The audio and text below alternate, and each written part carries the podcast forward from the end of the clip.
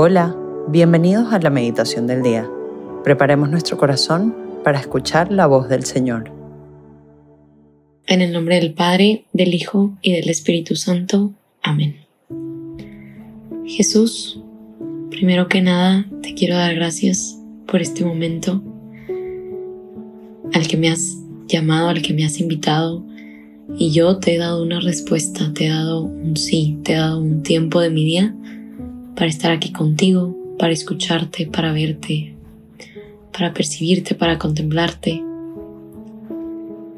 Y Jesús, antes de empezar este momento de oración, de escuchar tu palabra, quiero entregarte, quiero poner en tus manos todo mi día de hoy.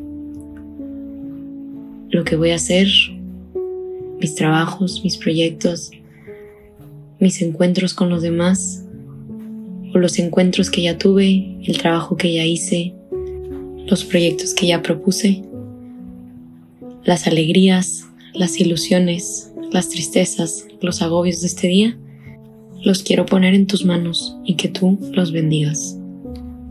Hoy viernes 9 de septiembre vamos a contemplar el Evangelio de Lucas capítulo 6 de los versículos 39 al 42 les hizo también esta comparación.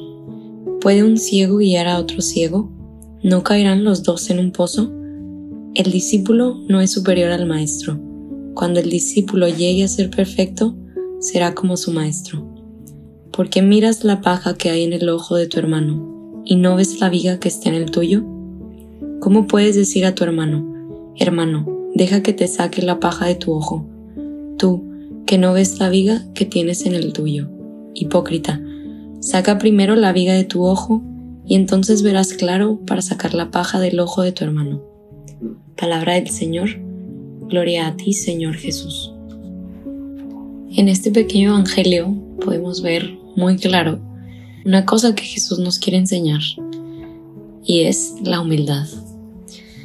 Creo que al escuchar este Evangelio puede ser que alguno de nosotros haya pensado en alguien de quien hayamos percibido alguna actitud similar.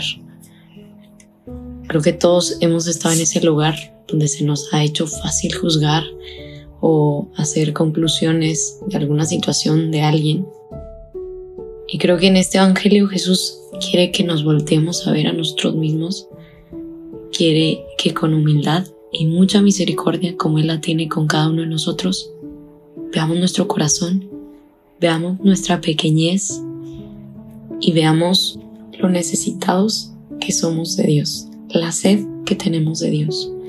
Porque para vernos con misericordia, para sabernos perdonados, necesitamos a Dios, a nadie más.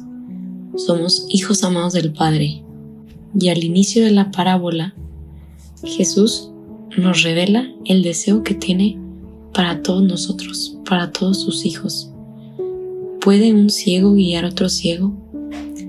Jesús desea que todos volvamos la mirada a Él, a nuestro centro, a nuestro más íntimo deseo de comunión con Él.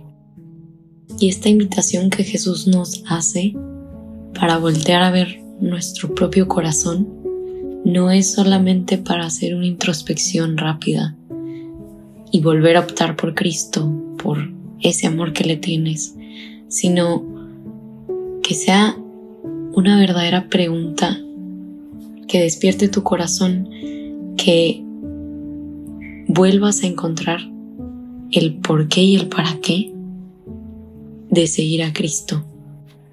Y estos momentos cuando regresamos al origen nos ayudan a perseverar en nuestra vida cristiana y con nuestros hermanos, porque cuando tenemos claro el origen y a quién seguimos, a quién queremos amar.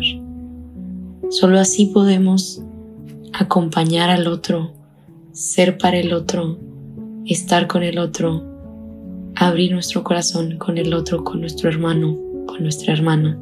Porque esta vida de fraternidad Jesús no la ha pensado para no estar solos, sino para que en esas relaciones, en esos encuentros con los demás, el fruto sea un amor auténtico, Un amor que siempre busque imitar el amor de Jesús. Y así juntos caminar hacia el Maestro, hacia el amor, hacia quien nos une. En estos momentos de oración te quiero invitar a hacerte esa pregunta. ¿Por qué Dios? ¿Por qué así? ¿Por qué de esta manera? ¿Por qué te sigo? ¿Cómo te pasó Dios? ¿Cómo llegó Dios a tu vida y te conquistó? Y te invito a que si esto no te ha pasado, abras tu corazón.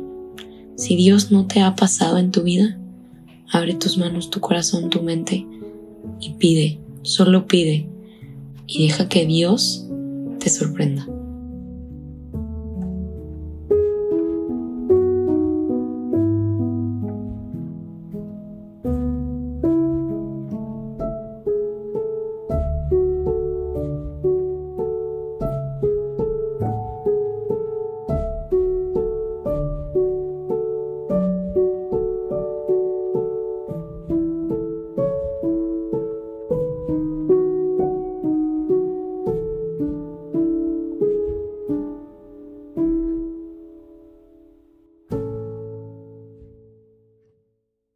Gracias, Señor, por todos tus beneficios, a ti que vives y reinas por los siglos de los siglos. Amén.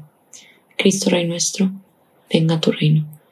María, Reina de los Apóstoles, enséñanos a orar. En el nombre del Padre, del Hijo y del Espíritu Santo. Amén.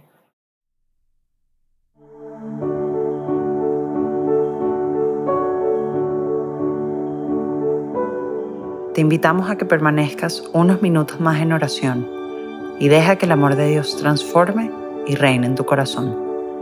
Nos escuchamos mañana.